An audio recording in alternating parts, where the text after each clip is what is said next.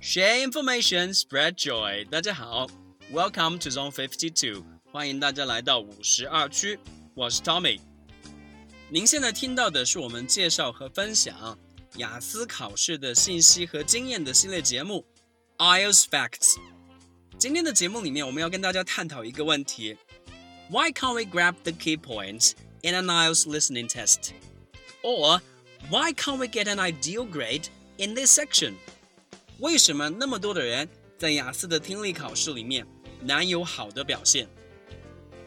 如果大家有做过这样的一个试验，或者说有做过这样的一件事情，也就是把一次雅思听力测试的脚本和答案给打印出来，相信 when you read it， 当你看到的时候，大部分人都会有这样的一个感受：This is way too easy，这也太简单了吧？How come I didn't get them？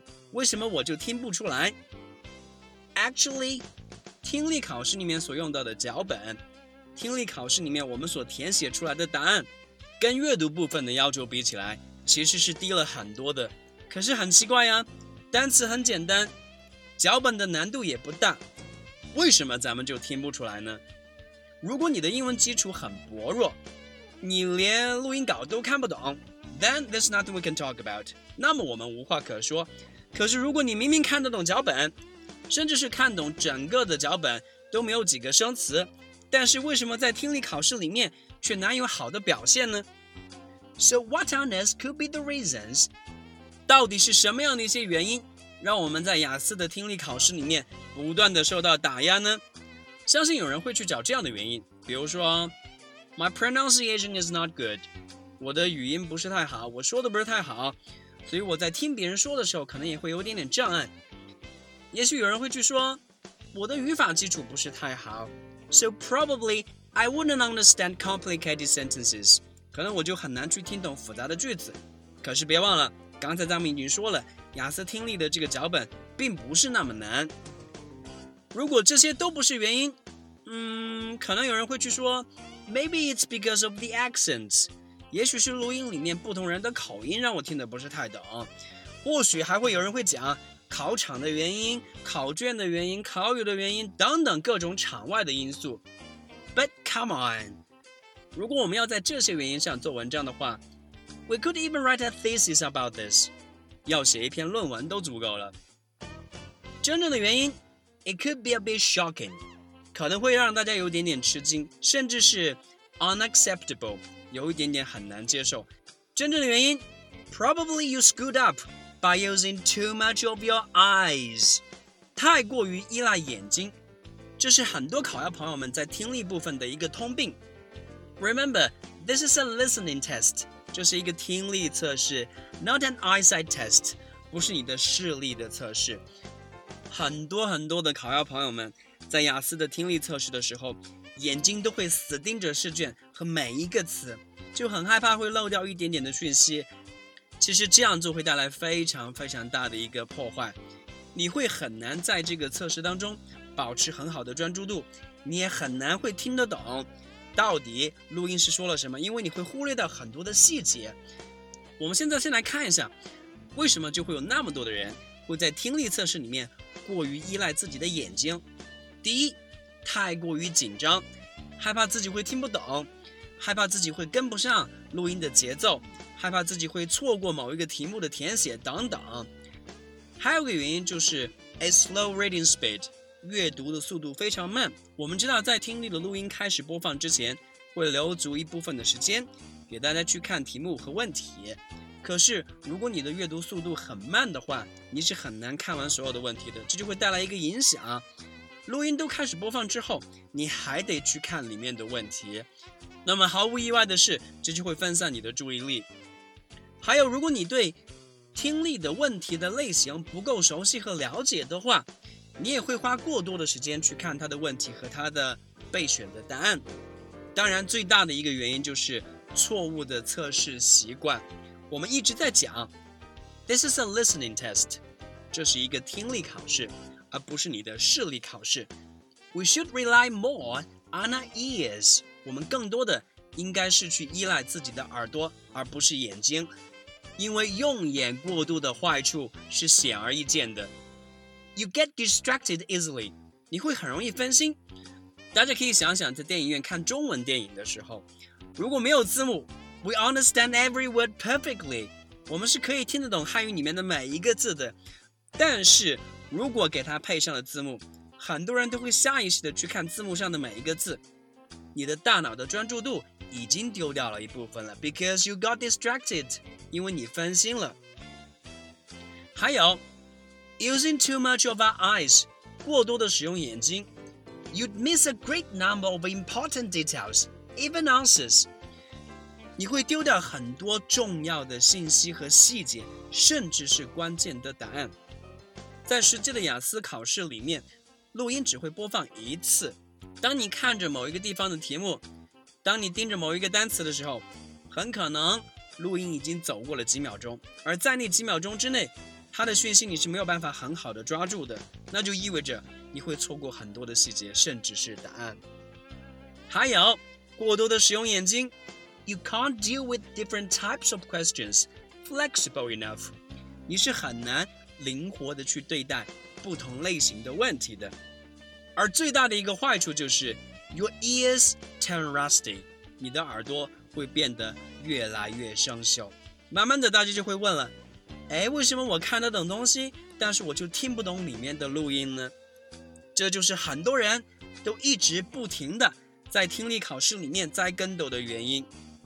所以我们会不断的说，Remember, this is a listening test.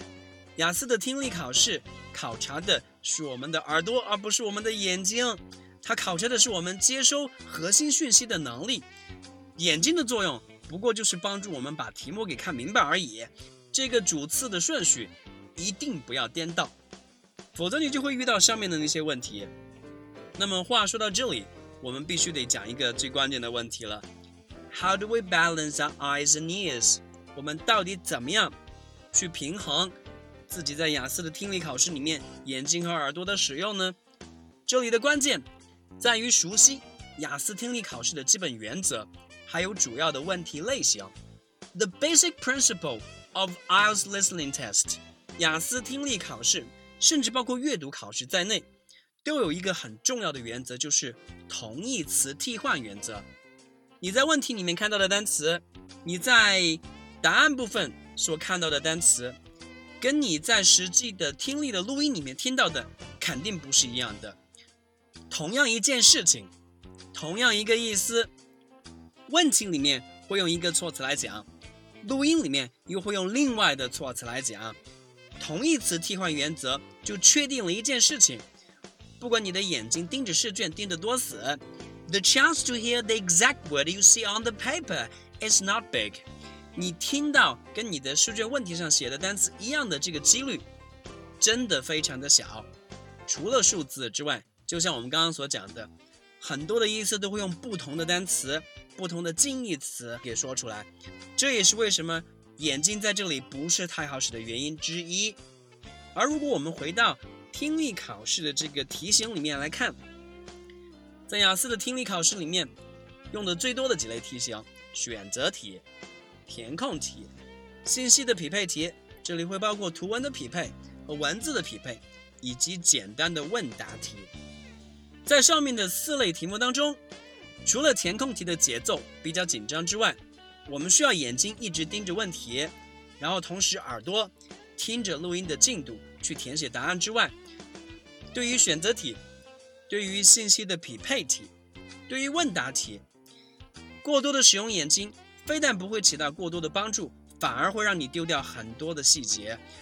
所以，我们也会建议大家，在这几个部分的时候，如果你已经在录音开始播放之前看懂了题目和答案，不妨在录音开始播放的时候，把你的眼睛移开，专注到你的耳朵上，专注到录音信息核心讯息的接受上。大家甚至可以去做这样的一个试验：同样的几个选择题，同样的几个信息匹配题。同样的问答题，你一边看一边写，和你听完之后再来写，效果是完全不一样的。很可能在你在看题的时候，很有可能在你在写某个单词的时候，录音已经过去了一段时间，而这段时间之内，你会丢掉一部分关键的讯息。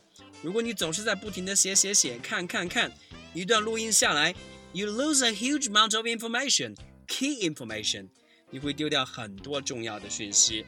所以我们会讲，在听力考试里面，耳朵和眼睛的结合和合理分工，让他们保持一个高效的配合方式，就是非常关键的。当然，we rely mainly on our ears。我们主要依靠的还是自己的耳朵，而不是自己的眼睛。